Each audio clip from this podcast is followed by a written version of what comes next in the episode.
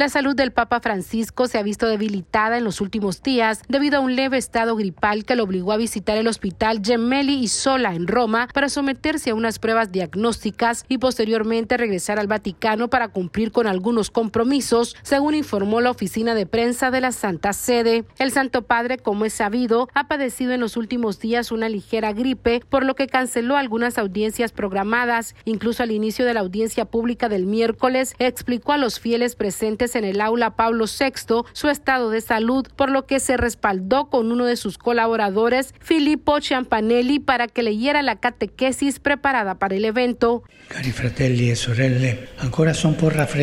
Queridos hermanos y hermanas, aún estoy un poco resfriado, por eso he pedido a Monseñor Ciampanelli que lea la catequesis de hoy. Gracias. Aún un poco resfriado y con la voz algo cansada, el Papa Francisco dirigió algunas palabras en referencia a los conflictos internacionales que más le preocupan, especialmente las consecuencias de la guerra en los ciudadanos civiles.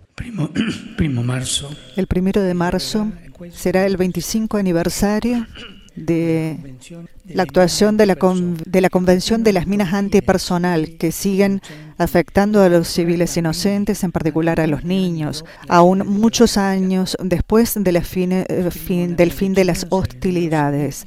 Expreso mi cercanía a las numerosas víctimas de estos armamentos. El estado de salud del Santo Padre ha sido preocupante en sus últimas comparecencias públicas. La semana pasada sufrió una tos persistente durante la misa del miércoles de ceniza que presidió en una iglesia de Roma y optó por no participar en la tradicional procesión que da comienzo a la cuaresma. Esta fue una actualización de la sala de redacción.